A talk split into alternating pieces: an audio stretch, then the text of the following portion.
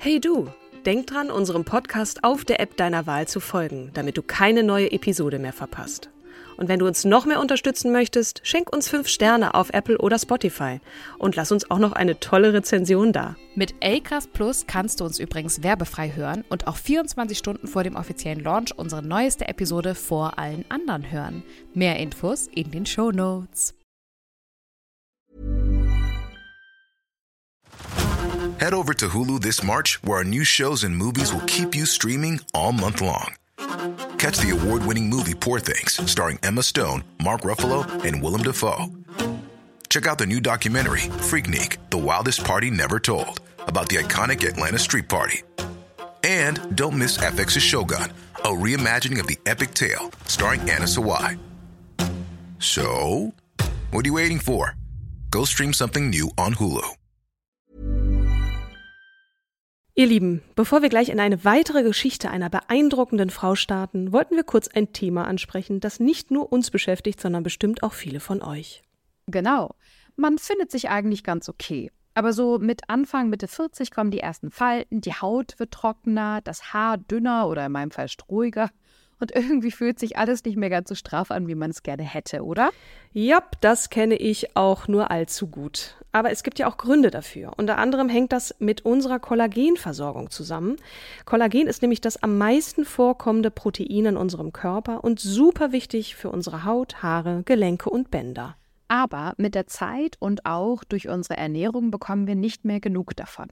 Vor allem, weil der Konsum von Tierprodukten insgesamt zurückgeht. Und sind wir ehrlich, wenn wir dann mal Fleisch essen, greifen wir meist zu den schönen, mageren Stücken und nicht zu den kollagenreichen, eher fetteren Gerichten wie zum Beispiel Knochenbrühe. Das fand ich auch echt erstaunlich zu lesen, dass in Brühe so viel drin steckt. Aber du hast total recht. Und für all jene, wie mich zum Beispiel, die sich nicht jeden Tag eine Knochenbrühe oder so kochen können, gibt es eine ganz praktische Lösung. Und zwar Kollagenpulver. Genau, das kann man nämlich ganz einfach täglich in den Kaffee oder auch in den Joghurt mischen. Fertig. Und Studien zeigen auch, dass die orale Aufnahme von Kollagen die effektivste Art ist. Und zwar effektiver als über Cremes. Und das Kollagenpulver unseres Werbepartners Edo Billy zum Beispiel ist nicht nur einfach zu verwenden, es ist auch laborgeprüft und hat alle wichtigen sogenannten Kofaktoren, die der Körper braucht. Das sind die, die den körpereigenen Kollagenaufbau stimulieren, richtig? Richtig. Ach, das klingt jedenfalls nach einer tollen Möglichkeit, um den eigenen Körper zu unterstützen. Und wir haben sogar einen Rabattcode für euch. Mit starke Frauen in einem geschrieben bekommt ihr 10% auf das gesamte Sortiment von Edubili. Schaut doch einfach mal vorbei unter edubili.de. E D U B I L Y.de. Es ist wirklich eine Investition in den eigenen Körper, die sich lohnt. Und jetzt geht's los mit der Episode. Herzlich willkommen zu unserem wunderbaren Podcast Starke Frauen von zwei selbsternannten JournalistInnen, die neben ihrem Vollzeitjob diesen Podcast rocken. An meiner Seite der Rockstar, die großartige, wunderbare, großherzige Katrin Jakob. Boah, ich glaube, ich bin noch nie so angekündigt worden von dir. Herzlichen Dank, liebe Kim. Du natürlich ebenfalls wundervollster Rockstar der Welt. An meiner Seite Kim Seidler. Du bist wundervoll, fröhlich, du siehst gut aus und ich habe richtig, richtig Lust auf diese Folge, die mir gleichermaßen jetzt schon die Laune verderben wird. Im ja, das äh, wird auf jeden Fall ein bisschen äh, viel zu verdauen geben. Das können wir jetzt schon als kleine Triggerwarnung in diese Folge mitgeben. Was haben wir heute vor, liebe Kim? Heute möchten wir euch vorbereiten auf die nächste Episode über die Journalistin und Frauenrechtlerin Mahbouba Seraj aus Afghanistan detaillierte Insights zu der Entwicklung der Frauenrechte in Afghanistan geben, dem Land, in dem derzeit alleinerziehende Mütter verzweifelt ihre Kinder auf der Straße aussetzen, weil sie vom Arbeitsverbot der Taliban für Frauen besonders hart betroffen sind. Was bedeutet das? Es bedeutet, sie haben keine Möglichkeit, als alleinerziehende Mutter ähm, Geld zu verdienen, um ihre Kinder zu ernähren und großzuziehen. Und dementsprechend sind sie so verzweifelt, dass sie sogar so weit gehen, ihre Kinder auf der Straße aufzusetzen, in der Hoffnung, dass jemand sich ihrer Kinder annimmt und sie durchfüttert. Es ist so schrecklich. Mhm. Doch das war nicht immer so. In dieser Episode führen wir euch durch die Achterbahnfahrt der Frauenrechte und der Politik des Landes Afghanistan. Wir haben wirklich über 20 Stunden, deswegen auch dieses Intro, Ich für glaub, die Recherche das kommt benötigt. nicht hin. Wir haben auf jeden Fall mehr, Mehr, investiert. mehr, Mehr, ne? als 20 Wirklich. Stunden, ja. Ähm, wir haben auch mit einer afghanischen Rechtsanwältin gesprochen, weil die Quellenlage gerade in Bezug auf das Frauenwahlrecht krass dünn im deutsch- und auch englischsprachigen Raum ist. Doch bevor wir in die Achterbahn einsteigen, noch etwas locker leichtes. Kurz eine private Frage, Katrin. Welche TV-Serie guckst du gerade? Ja, also ich gucke mehrere, ich habe mehrere gerade zu Ende geguckt, unter anderem Ted Lasso, ähm, eine Feelgood-Serie. Ich habe neulich die letzte Episode gesehen und ich habe echt ein bisschen geweint, dass es jetzt vorbei ist. Wenn ihr gute Laune haben wollt, vielleicht auch nach, nach dieser Episode, dann schaut euch Ted Lasso an. Ich bin jetzt schon ähm, ganz aufgeregt. Wir versuchen ein bisschen zu sortieren. Also wir befinden uns in Afghanistan, jenes Land, in dem am Weltfrauentag letztes Jahr unter anderem das ZDF darauf hinwies, dass äh, Frauenrechte dort so eingeschränkt seien wie nirgends sonst auf der Welt. Das muss man sich kurz mal auf der Zunge zergehen lassen. Genau. Die Politik in Afghanistan als solches ist natürlich komplex und hat eine lange Vorgeschichte. Wir starten im Jahr 1823, also vor 200 Jahren. Davor sind Frauenrechte nicht überliefert. Das Emirat Afghanistan war ein Emirat, also ein Herrschaftsbereich zwischen Zentralasien und Südasien, das sich für 103 Jahre, also von 1823 bis 1926, auf dem Gebiet der heutigen Islamischen Republik Afghanistan und Islamischen Republik Pakistan erschreckte, erstreckte. Die Geschichte des Emirats war vom Great Game zwischen dem Russischen Reich und dem Vereinigten Königreich um die Vorherrschaft Zentralasien geprägt. Damals zählte auch Afghanistan dazu. Great Game äh, habt ihr euch sicherlich genauso gefragt wie wir. Als The Great Game oder das große Spiel wird der historische Konflikt zwischen Großbritannien und Russland um die Vorherrschaft in Zentralasien bezeichnet damals. Er dauerte von den Napoleonischen Kriegen 1803 bis zum Vertrag von St. Petersburg im Jahr 1907. Also, wer rechnen kann, es sind 104 Jahre. Ähm, die Frauenrechte um 1800 waren im Emirat Afghanistan wie in der westlichen Welt Frauen ins Haus, Männer in die Öffentlichkeit.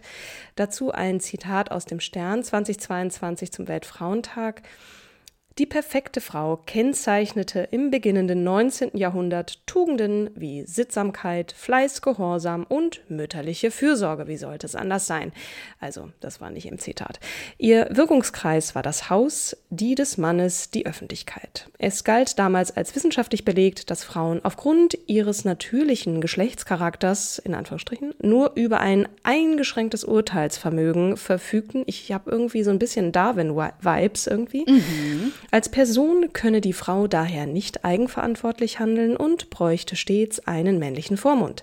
Die Französische Revolution und die Aufklärung begannen jedoch auch auf Deutschland abzustrahlen. Das aufgeklärte Bild vom Menschen wurde zum Geburtshelfer der ersten organisierten Frauenbewegung. Zitat Ende. Ja, genau. Da war er wieder, der Darwin und seine damalige Widersacherin, die schon damals diese wissenschaftliche Erkenntnis, von der da die Rede ist, widerlegte. Aber von ihm verhöhnt wurde und lange in Vergessenheit geriet, auch gerne nochmal in die Folge 71 von Starke Frauen hineinhören. Es handelt sich um Antoinette Brown Blackwell. Ja, also das war der, der weltweite Anklang der Frau. Also das, was zumindest überliefert ist. Wir kennen natürlich nicht jede einzelne Region im 19. Jahrhundert, aber äh, das ist schon Das war Common Sense. gewesen. Das war Common das war Sense. Common Sense, Genau. auch bei uns. Ja. Ja, wir sind wieder in Afghanistan während der Regierungszeit von König Abdur Rahman Khan 1880 bis 1901 wurden bereits einige für Frauen nachteilige Gesetze entweder abgeschafft oder geändert, wie zum Beispiel die Verpflichtung einer Frau, den nächsten Verwandten ihres verstorbenen Mannes zu heiraten. Zum Vergleich, bei uns in Deutschland im 19. Jahrhundert, Frauen durften weder etwas lernen noch Land besitzen. Es gab kaum Möglichkeiten, eigenes Geld zu verdienen, wählen durften sie auch nicht, eine Frau war unmündig, genau wie ein Kind oder ein Sklave. Für die Entwicklung des Frauenwahlrechts in Afghanistan spielte die Haltung des damals von 1901 bis 1919 herrschenden Königs Habibullah Khan eine wesentliche Rolle. Als Habibullah 1901 König Afghanistans wurde, holte er den ins Exil nach Syrien geflüchteten Intellektuellen Mahmoud Tarzi nach Afghanistan zurück, der von seinem Vater verstoßen wurde, weil Mahmoud liberale Ansichten hatte. Ja, ja. Mhm. So reiste er mit seiner Familie viel in Europa und lernte dort westliche Werte kennen, also Mahmoud, ne? Und seine Tochter Soraya, über die wir heute auch noch ein bisschen mehr berichten werden, wird für Afghanistan nämlich eine große Bedeutung haben. Sie studierte in Syrien, wo ihr Wissen über das moderne Menschenbild erweitert wurde. Als 1901 Emir Abdurrahman Khan starb, übernahm sein ältester Sohn Habibullah, äh, von dem du gerade schon gesprochen hast, die Herrschaft. Dieser ordnete die Resozialisierung aller ins Exil verbannten Bürger an. So ergab sich die Möglichkeit für die Familie Tarsi, ihre neu erlernten Werte in Afghanistan zu vermitteln. Während der Zusammenarbeit Arbeit ihres Vaters mit dem Emir lernte Soraya seinen Sohn Amanullah Khan kennen. Die beiden verliebten sich und heirateten am 30. August 1913. Soraya war während der Amtsperiode von Amanullah seine einzige Frau, was Jahrhunderte von Traditionen brach übrigens.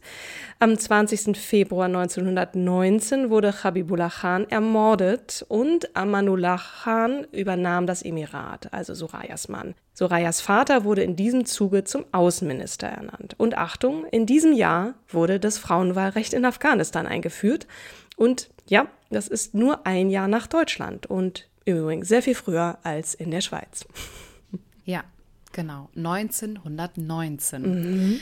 Ne, wir hatten ja auch, das war so äh, eingangs ein ähm, etwas, wo wir auch dann nochmal uns Hilfe geholt hatten von der afghanischen Rechtsanwältin, ähm, weil in deutschen Medien sehr viel verbreitet war, ähm, das nächste Mal, als das Frauenwahlrecht initiiert wurde ähm, und nie vom 1919 gesprochen Oder selten. wird, um vielleicht ja. auch Afghanistan mhm. etwas. Mhm. Ja, selten. Dazu kommen wir noch und die, die Frauen, die Rechtsanwältin oder Juristin kommt auch noch zu Wort. Also genau. schön dranbleiben. Ja.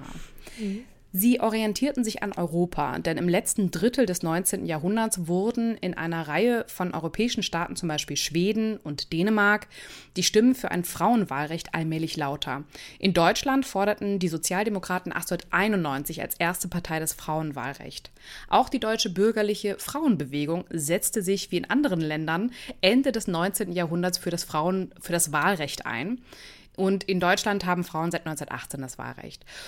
Und dieses Herrscherpaar, Amanullah und Soraya, modernisieren den Staat in einer rasanten Geschwindigkeit für eine Gleichberechtigung von Mann und Frau. Doch, nochmal, wer ist eigentlich Soraya? Soraya ist eine charismatische, beeindruckende Frau, die einen besonderen Fokus in dieser Episode verdient. Es war nämlich Soraya, die die erste Mädchenschule in Kabul 1921, also auch in ganz Afghanistan, eröffnete und sich für die Bildung und Qualifizierung von Mädchen und Frauen einsetzte. So setzte sie sich zum Beispiel 1928 dafür ein, dass junge Frauen in die Türkei reisen konnten, die sich dort zum Beispiel als Lehrerinnen und Krankenschwestern weiterbilden konnten. Und bereits 1921 veröffentlichte sie eine wöchentliche Zeitung für Frauen mit dem Titel Irshad en-Naswan. Die Zeitung thematisierte das Alltagsleben von Frauen, ebenso die Rechte von Frauen. Also ein bisschen wie Alice Schwarzer 1977. Episode 129 mit ihrer Emma, da auch gern mal reinhören, nur dass Soraya das bereits schon 1921 umsetzte. Und Gloria Steinem, ne, ist ja auch so. Es gibt Parallelen. Also, als du mir von Soraya erzähltest, das erste Mal, als wir über sie sprachen, dachte ich, um Gottes Willen, eigentlich müssten wir über sie noch eine eigene Folge machen. Aber ähm, wir haben uns dann für Mahbuba entschieden. Wie gesagt, die kommt in der nächsten Woche. Also, das Wahlrecht für afghanische Frauen im Jahr 1919 kam übrigens noch vor den Vereinigten Staaten 1920 und vielen weiteren äh, europäischen Staaten, hatte ich schon gerade angeklungen. Allerdings wurde es bereits 1929, direkt zehn Jahre später, wieder durch einen Regierungswechsel und getrieben von konservativen Kräften abgeschafft. Dazu muss man wissen, dass Afghanistan erst durch das neue Königspaar und Sorayas Vater, den Außenminister, im August 1919 überhaupt seine Unabhängigkeit von der früheren britischen Kolonialmacht erlangte. Und wie? Indem Amanullah der afghanischen Armee den Angriff auf Britisch-Indien befahl und sich bereits ein halbes Jahr später mit Großbritannien auf Frieden und Unabhängigkeit einigte. Wow, das ist äh, schnell.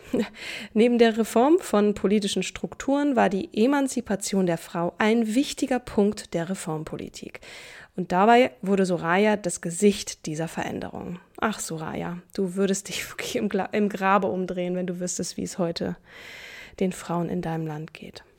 Soraya und Amanullah sprachen sich offen auch gegen die Vielehe aus und fungierten dabei selbst ja auch als Vorbild, mhm. indem sie monogam miteinander lebten. Sie legten beide den Grundstein für Frauen in der Öffentlichkeit aufzutreten, indem Soraya auch ihren Mann bei öffentlichen Auftritten begleitete. Die Emanzipation der, der Frau umfasste auch die Möglichkeit und das Recht auf Bildung. Zudem förderte die Regierung nicht nur die Bildung in Kabul, sondern setzte sich auch aktiv für eine bessere Bildung in ländlichen Gegenden ein. Mhm. Soraya übernahm 1926 den Posten der Bildungsministerin in Afghanistan, um in diesem Bereich mehr Einfluss nehmen zu können. 1926, ne? eine Bildungsministerin, muss man auch mal kurz ähm, ja, auf der Zunge zergehen lassen.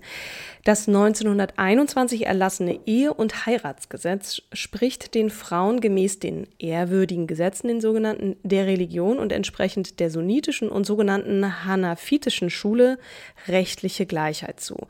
Frau und Mann sollen der Eheschließung zustimmen. Namensgeber übrigens ist der Rechtsgelehrte und Imam Abu Hanifa.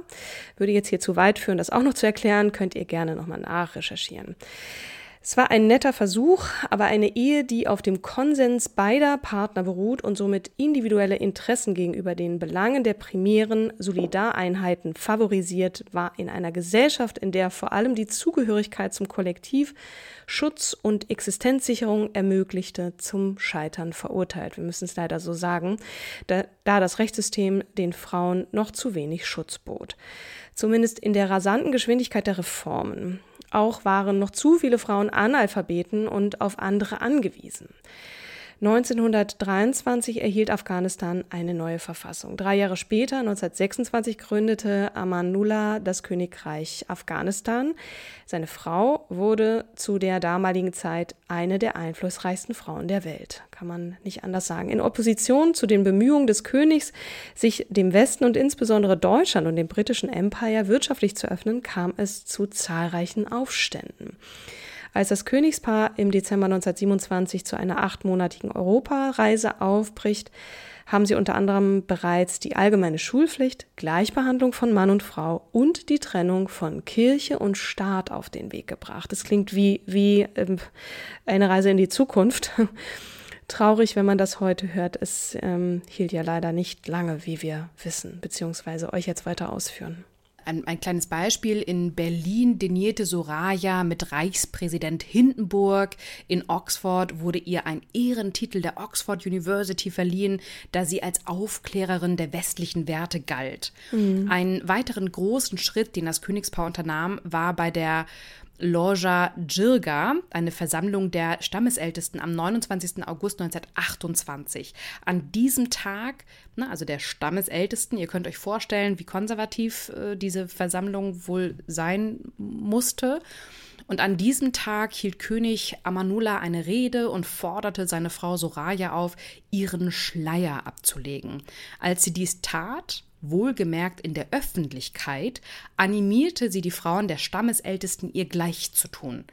Und der öffentliche Auftritt am 29. August soll auch der Auslöser für die konservative Bevölkerung, ihre Kritik immer lauter zu äußern gewesen sein. Der Versuch, König Amanullah sie zu beschwichtigen, scheiterte.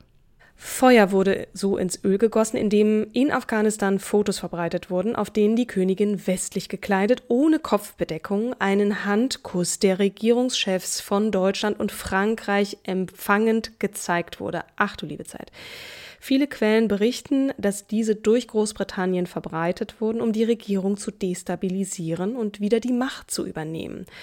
Großbritannien, so behaupten manche Quellen, fand es nämlich gar nicht gut, ein so freies und blühendes Afghanistan zu sehen, denn Indien, das unter seiner festen Besatzung stand, hätte sich von der Freiheit und dem Fortschritt in Afghanistan inspirieren lassen und wäre allen ebenfalls in Aufruhr geraten.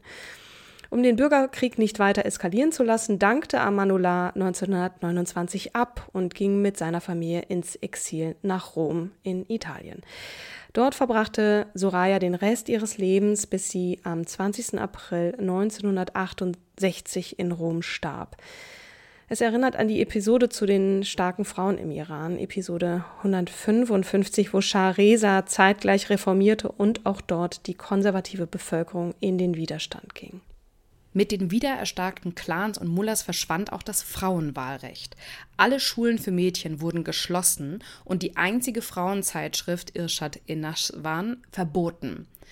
Ich muss das kurz loswerden. Wir können gerade das Gleiche in unserem Land ein Stück weit beobachten. Es ich weiß, es ist ein ziemlich äh, an den Haaren herbeigezogener Vergleich, aber viele in der Bevölkerung sind durch die schnell wirkenden Modernisierungsreformen bezüglich der Klimapolitik überfordert, wenn es um das Verbot vom Einbau von neuen Öl- und Glasheizungen, das Gendern, das Einschränken der Autos in der Stadt und so weiter geht und gehen in eine richtige Trotzhaltung und in den Widerstand. Wir sehen, für Thüringen gibt es die Wahlprognose für 2024 und da liegt die AfD mit klarer Mehrheit von 28 Prozent vor allen anderen Parteien. Mhm. Besonders jetzt jetzt ist es bei uns wichtig, liebe ZuhörerInnen, rechte Weltbilder und menschenverachtende Einstellungen zu hinterfragen und Menschen zu stärken und sich diesen Gedankengängen entgegenzustellen.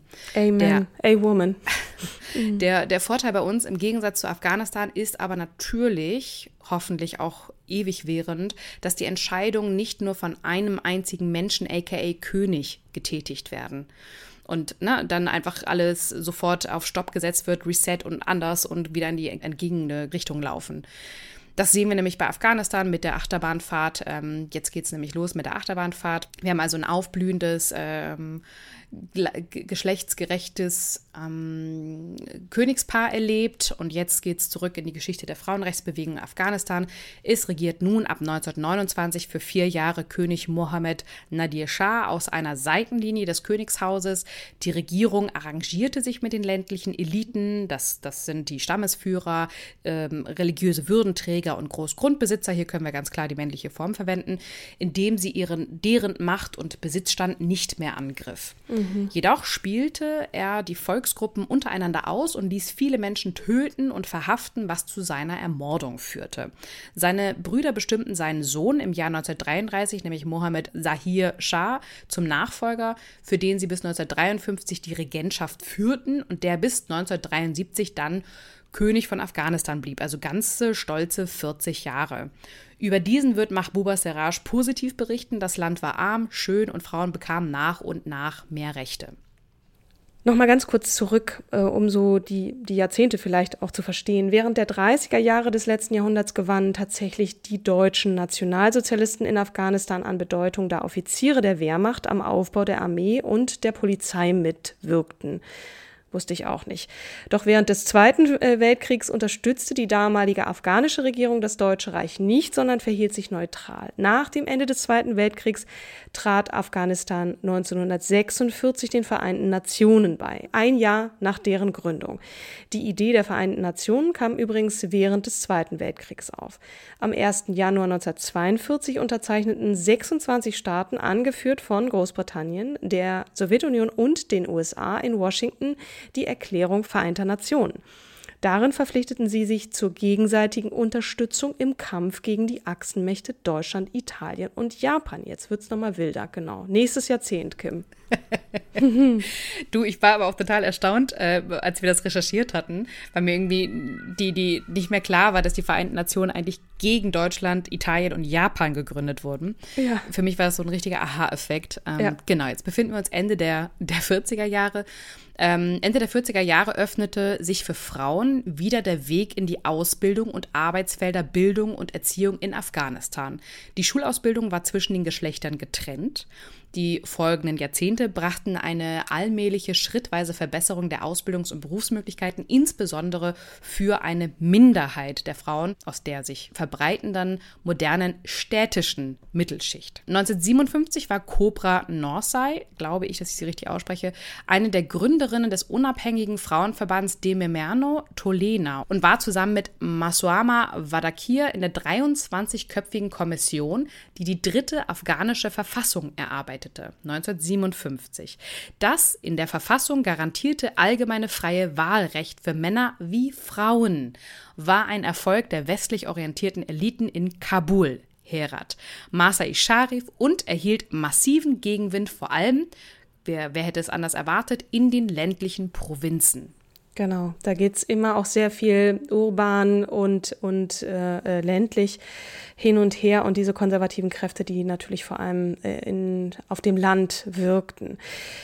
Genau, Verfassung, da dachte ich gerade wieder an Elisabeth Selbert, ähm, die als SPD-Abgeordnete im Parlamentarischen Rat 1948, 1949 eine der vier Mütter des Grundgesetzes war in Deutschland und deren Vorgang, vorrangiger Verdienst es war, dass die Gleichberechtigung in den Grundrechteteil der bundesdeutschen Verfassung aufgenommen wurde. Hört gerne auch nochmal in die Folge 91 rein. 1959 wurde den Frauen das Recht zugesprochen, sich jetzt wieder in Afghanistan unverschleiert in der Öffentlichkeit zu zeigen. 1964 wurde erstmals in Afghanistan das volle Frauenwahlrecht eingeführt, denn im Unterschied zu 1919 durften Frauen nicht nur wählen, sondern auch gewählt werden, wie zum Beispiel Cobra äh, Norsai, die, glaube ich, als erste oder zweite Ministerin nach Soraya, die war, war ja auch Bildungsministerin. Ich glaube, da konnte man das noch vergeben. Ja, da wurde sie sozusagen ähm, ernannt und jetzt äh, Cobra ist die erste, die gewählt wurde vom Volk, wohingegen Soraya ja sozusagen ernannt ah. wurde. So ähm, also gerne berichtigen, wenn es, wenn es nicht korrekt ist. Ja, in der Praxis blieb die Reichweite der staatlichen Bestimmungen eng begrenzt na, Katrin hat es gerade so schön gesagt, es klaffte auseinander zwischen Land und Stadt oder urban. Die ländliche Gesellschaft und damit mindestens 90 Prozent der Bevölkerung entzogen sich nämlich den staatlichen Bestimmungen. Solange der Staat es wesentlich bei Proklamationen beließ, blieb es bei, der, bei einer Art labiler, friedlicher Koexistenz zwischen modernem staatlichem Recht in den Städten mhm. und den traditionellen Rechtssystemen der Gemeinschaft. Friedliche Koexistenz, Die, da muss ich kurz einhaken. Das ist auch äh, schräg, ja. ne? Kann man sich eigentlich gar nicht ja. vorstellen. Labile, friedliche Koexistenz. Also, ja, das schreibe ich ja. noch mal kurz hier mit. Also, Wahnsinn. Mhm. Die äh, Democratic Organization of Afghan Women in der kommunistischen People's Democratic Party of Afghanistan, kurz PDPA, war die erste formal organisierte Frauengruppe Afghanistans. Ab 1965 verfolgte sie die Alphabetisierung von Frauen sowie die Abschaffung von Zwangsehe und Brautpreis und setzte nach 1978 die Frauenrechtsagenda der kommunistischen Regierung um. Katrin ja, ja, ich, ja, mm. Jetzt kommen wir zu schnellen Regierungsformänderungen. 1964 kommt es in Afghanistan zur Einführung einer konstitutionellen Monarchie. Am 17. Juli 1973 wurde Zahir Shah während eines Kuraufenthaltes in Italien durch einen Militärputsch seines Cousins und langjährigen Ministerpräsidenten Mohammed Daoud Khan gestürzt und dankte am 24. August 1973 ab. Zehn Jahre nach der konstitutionellen Monarchie rief Daud Khan die Republik Afghanistan aus, mit dem Ziel, die Monarchie abzuschaffen und wurde erster Präsident der Republik Afghanistan. Er herrschte wie ein Diktator. In seiner Amtszeit von fünf Jahren wurden alle Banken verstaatlicht, legte er den Streit mit Pakistan mit Hilfe der USA und Iran bei, gründete eine eigene Partei und änderte mit Hilfe der Lorja Jirga äh, die Verfassung, dass ein Einparteienstaat möglich war und die kommunistische DVP Afghanistan verboten wurde. Also im Sauseschritt fünf Jahre alles auf den Kopf gestellt. Dann im Jahr 1978 erfolgte ein Militärputsch, bekannt als die Sauer-Revolution. Äh, durchgeführt von der kommunistischen DVP Afghanistans, die sich nicht hat verbieten lassen offensichtlich. Daud wurde mit seiner Familie erschossen und es folgte die Gründung der Demokratischen Republik Afghanistan 1978 bis 1992. Heieiei, okay, 78, mein Geburtsjahr, aber ein Jahr später, da sind wir jetzt, ähm, es regieren kommunistische afghanische Politiker. Männliche Form, logischerweise. Sie begannen das Land in eine stalinistische Diktatur zu verwandeln. Insbesondere die erzwungene Säkularisierung, also sozialer Bedeutungsverlust von Religion sowie die Ermordung der Oberschicht führten zu einem breiten Widerstand in der Bevölkerung was auch irgendwie nachvollziehbar ist. Was zur Folge hatte, dass sich 1978, 79 rund 30 Mujahideen-Gruppen gründeten, unter ihnen auch die Taliban. Die akquirierten dann schön Pashtunen, also die ethnische Mehrheit der afghanischen Bevölkerung. Das Wort Mujahideen wird im Zusammenhang mit dem Islam verwendet und bezeichnet dann in der Regel islamistische Kämpfer oder islamistische Guerillagruppen. Islamische Widerstandskämpfer und Terrorgruppen nennen sich selbst Mujahideen. Übrigens war die pakistanische Regierung direkt an der Gründung und Stärkung der Taliban beteiligt. Ich hoffe, ihr kommt noch mit. Also ich, ich muss mich wirklich auch, auch nochmal eins, zwei, drei im Sinn. Mhm. Wir, wir bemühen uns aber nicht zu schnell zu sprechen ja. und ihr könnt ja auch immer wieder auf zurück, okay, warte mal, wo sind wir jetzt? Ähm, immer wieder nachjustieren und nochmal nachhören. Wir haben wirklich all, all unser Wissen hier reingepackt in diese Episode, weil wir es so spannend fanden, diese Achterbahnfahrt der Frauenrechte. Ähm, okay. So, wo sind wir jetzt? Wir sind immer noch 79. Die neue sowjetkommunistische Ideologie wollte die Frauen mangels einer starken Arbeiterklasse zum Motor des sozialen Wandels machen. Dies kam nur den städtischen Frauen zugute, die circa 10 Prozent der gesamten weiblichen Bevölkerung ausmachten. Die städtischen Frauen waren durch Bildung und Beruf nicht existenziell auf Schutz und Unterstützung durch den Familienverband angewiesen und konnten sich im Konfliktfall auf staatliche Rückendeckung berufen. Für die große Masse der Frauen, die in den traditionellen ländlichen Sozialsystemen eingebunden waren und dort den Männern untergeordnet und der patriarchalischer Kontrolle unterworfen waren, blieb es bedeutungslos. Viele Frauen der modernen städtischen Mittelschichten erhielten Stellen im Staatsapparat, wurden öffentlich präsent und in den Massenorganisationen des Regimes aktiv.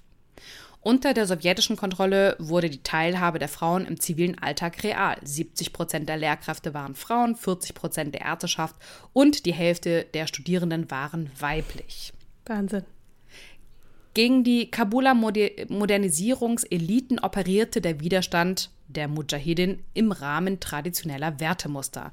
Die Achtung vor Haram und Purda, die Frauen auf den privaten Raum beschränken, war ein Teil dessen, was die Afghanen gegen die Sowjets verteidigten.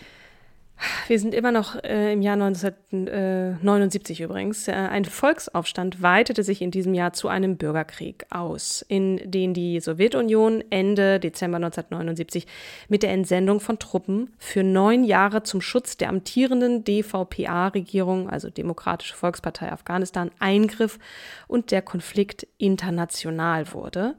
Der Widerstand der Mujahideen wurde nicht mehr nur von Pakistan, sondern auch von den USA, Saudi-Arabien und anderen Staaten finanziell und militärisch unterstützt. Frauen wehrten sich gegen den Versuch konservativer und religiöser Kräfte, die Errungenschaften der letzten Jahre zurückzunehmen.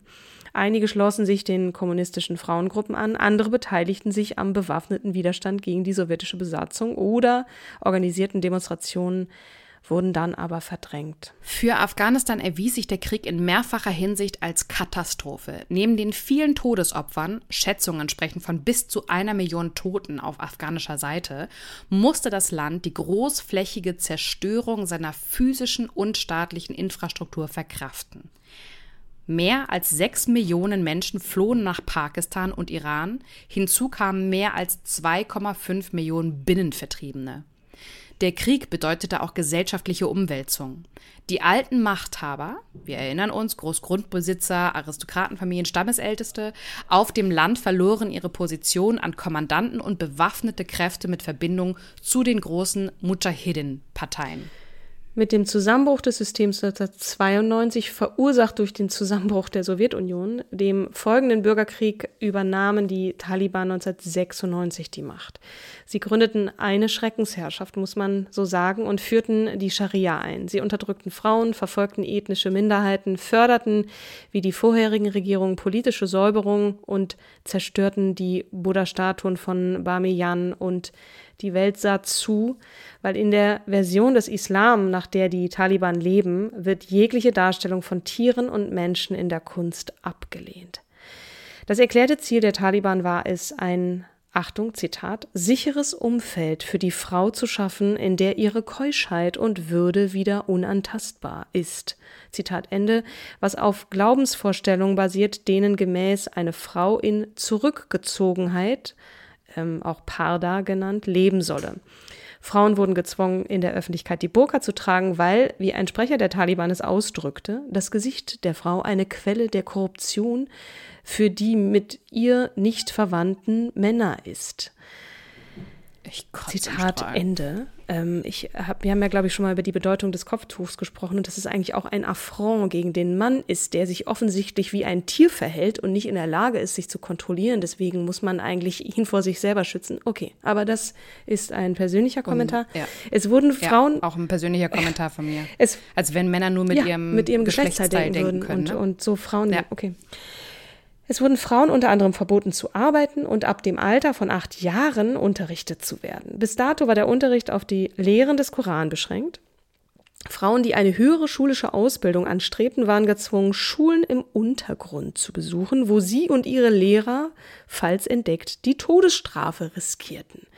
Mit der Herrschaft der Taliban bis 2001 verloren Frauen zum Teil über Nacht Rechte, ihre Jobs und waren erste Opfer von Gewalt breitflächig.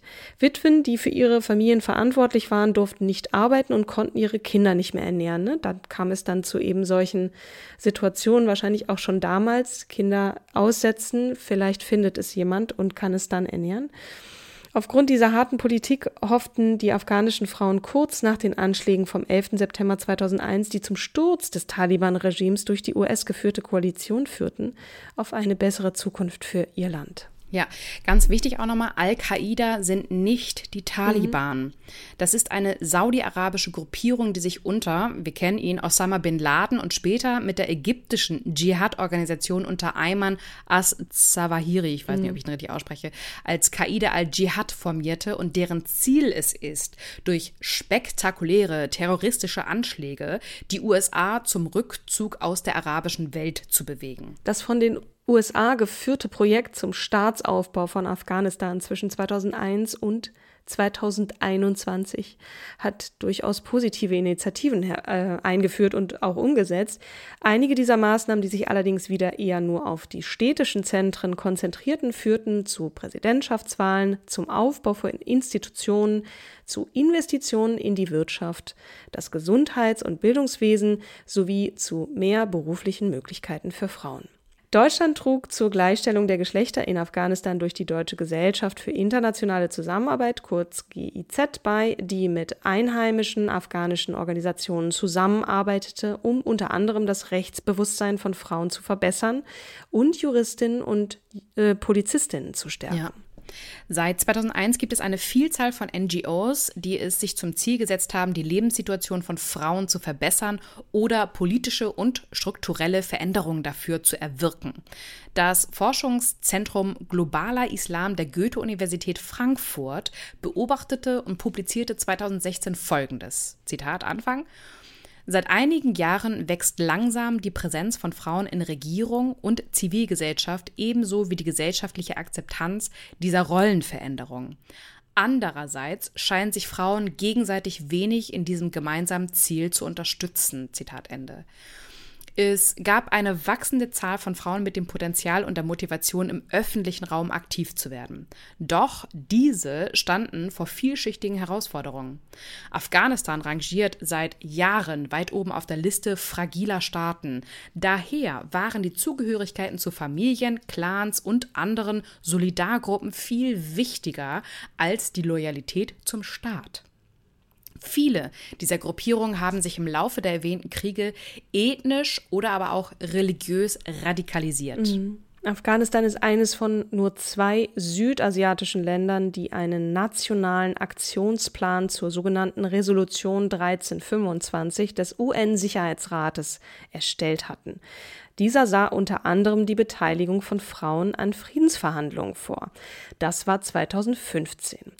Das jüngste Beispiel für die Unterwanderung von Frauenrechten waren die Vorbereitungen für Friedensverhandlungen mit den Taliban zwischen Afghanistan, Pakistan, China und den USA Anfang 2016. Die Gespräche fanden, wie sollte es anders sein, hauptsächlich unter Männern statt. Und Frauenrechtlerinnen wie Mahbuba Seraj, die wir euch ja nächstes Mal vorstellen werden, hatten zu Recht vorausgesagt und gewarnt, dass das Ausmaß, in dem Frauen in die Friedensgespräche zwischen den USA und den Taliban in Doha einbezogen werden, die Zukunft der Freiheitsrechte von Frauen in Afghanistan bestimmen würde oder eben Nichtrechte, denn die Taliban sollten lediglich der militant-islamistischen Gruppierung Al-Qaida keine Rückzugsmöglichkeit in Afghanistan gewähren. Mehr nicht. Keine Frauenrechte. So bitter und auch von Amnesty International ja mehrfach angeprangert. Ja, auch das lasse ich jetzt mal kurz wirken. Das ist so, so bitter, dass es einfach überhaupt nicht mhm. um Frauenrechte ging. Zero, also, nada, niente. Ja. Oh, im August 2021, zeitgleich mit dem Rückzug der USA und anderer westlicher Länder, eroberten die Taliban das Land erneut. Und in welcher Geschwindigkeit, ne? Weißt du noch? Ja. Das ist doch was? Die sind wieder ja. da? Wo kommen die her? Bitter. Um Gottes Willen. Bitter. Auch, also ein zwei Jahrzehnte andauerndes Nationsgründungsexperiment, das von Missmanagement in Bezug auf Hilfen und Verträge geprägt war und vorrangig die Taschen der afghanischen Elite füllte, laut National Geographic, kommt nicht von uns, sondern haben wir daher, endete im absoluten Chaos. Ihr könnt euch sicher noch an die ganzen Nachrichtensendungen erinnern, als die letzten Militärflieger aus diesem Land flogen, regelrecht belagert wurden. Menschen hofften auf ihre letzte Chance auf Freiheit und auch noch auf Leben, denn alle, die mit dem Westen zusammengearbeitet hatten, sind absolute Zielscheibe. Und was machen die Taliban als erstes? Hinrichtungen und rigorose Einschränkungen von Frauenrechten.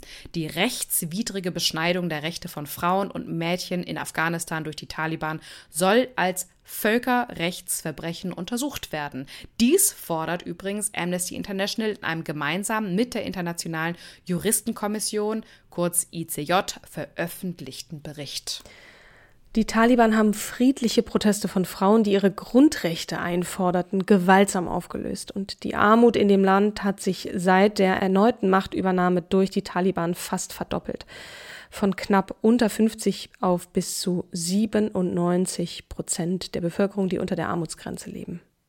Solche Beispiele zeigen uns auch immer wieder auf, was Freiheit wirklich bedeutet und dass sie auch in unseren westlichen Demokratien gefährdet sein kann. Ihr habt mein Plädoyer von vorhin hoffentlich noch nicht vergessen.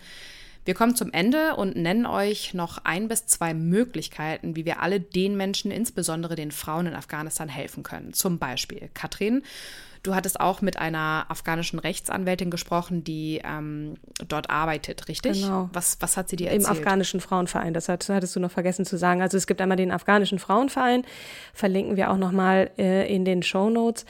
Und ähm, ich hatte mit äh, Bachishta Sahir Kontakt aufgenommen, die beim afghanischen Frauenverein arbeitet, weil wir uns unsicher waren, ne? wann, wann wurde denn jetzt das Frauenwahlrecht eingeführt? War es 1919 oder war es 1964 oder 63?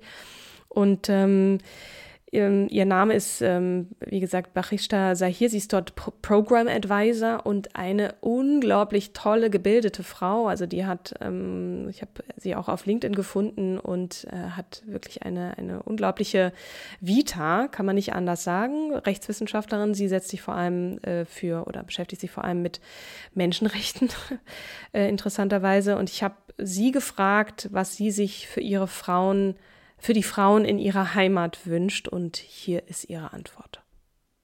When I'm asked about the, my wish about the future of Afghan women, I always give it a few seconds of thought because uh, for me as an Afghan woman living outside of Afghanistan, it, it sounds like a very simple wish which could be granted easily.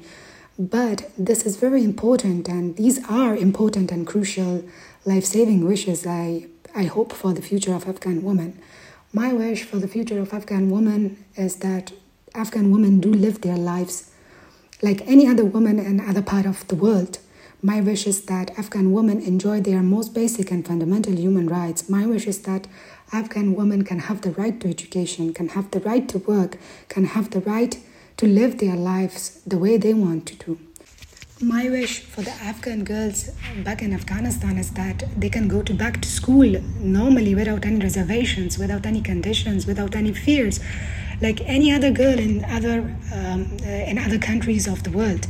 Um, uh, I just want to say this um, to my all Afghan sisters um, and Afghan fellows back in Afghanistan that we have not forgotten you. Um, we know that you're facing a very cruel regime, a regime who is deny- denying your basic human rights, a regime who is pushing you back from society and uh, um, erasing your existence in the society. But um, I hope that uh, Taliban soon um, realizes this and implements um, uh, to grant back Afghan women their rights, which are not only international fundamental rights but also Islamic right, which is right to education and right to work. And um, my um, uh, uh, suggestion to the international communities, uh, an appeal, um, my, my, appeal to the international community is, is that uh, please do not forget Afghan women and uh, please uh, make sure that you support their fight and to make sure to raise their voices on the international levels. And um, at the last of my sayings, as simple as I said at the beginning, that my wish is simply Afghan women enjoy their basic and fundamental human rights like rest of the women in the world. Thank you. Und sie schrieb dann noch, das klingt so banal für die Welt, für die restliche Welt. Ne? Das, was wir hier an Freiheit leben, das ist so selbstverständlich. Aber für uns ist das wieder von Null Anfang, das überhaupt Menschenrechte zu haben als Frau. Das hat mich auch so betroffen und so wütend und traurig gemacht, wie diese gesamte Folge. Das ist eine Achterbahnfahrt und ich hoffe, ihr seid ein bisschen mitgekommen Einflussnahme e-, externer Kräfte, großer Mächte, die dann dieses Land wirklich wie, wie hin und her gerissen. Ne? Und immer die Frauen irgendwie die Leidtragenden. Und ja, also äh, zurück zu den Stellen, wo man helfen kann. Ne? Also sie, sie, gab mir übrigens auch noch mit, ähm, bitte vergesst uns nicht. Ne? Schaut hin, schaut auf die, vor allem die afghanischen Frauen, weil es ist einfach nur ganz, ganz schrecklich. Sie lebt übrigens hier im Exil mit ihrem Mann und ihrem Kind. Also Bachishta. Ähm, neben dem Frauenverein gibt es natürlich auch auch noch Hava Help, die wir ja auch immer mal wieder erwähnt haben und für die wir auch gespendet haben. Ähm, die eine der größten Stimmen dieses Vereins ist Düsen Tekal, die wir unbedingt auch gerne mal äh, interviewen wollen, vielleicht. Ähm, genau. Und Hava Help natürlich auch im Zusammenhang mit der Unterstützung der Menschen im Iran oder insbesondere der Frauen. Übrigens auch gerne nochmal den Hashtag Afghanistan We See You, wenn ihr postet auf Social Media, weil ihr habt eine Stimme, ja? Also nutzt eure Stimme genauso wie für die Frauen im Iran, die Frauen auch in der Ukraine, also den Frauen allgemein in Ländern, denen es einfach ähm, nicht so gut geht in, in, dieser, in dem Freiheitsaspekt ähm, wie bei wie, wie uns. Nutzt den Hashtag Afghanistan We See You und ähm, sprecht, sprecht mit eurer Stimme für die Frauen, die, die es nicht können. Auf jeden Fall. Und nächste Woche wenden wir uns dann nun der Frau zu, die wir nun diesmal schon ein paar Mal erwähnt haben, der Frauenrechtsaktivistin Mahbuba Siraj, die derzeit von den Taliban vor Al-Qaida beschützt wird. Und ich habe Vorwege gedacht, ich, ich lese nicht richtig.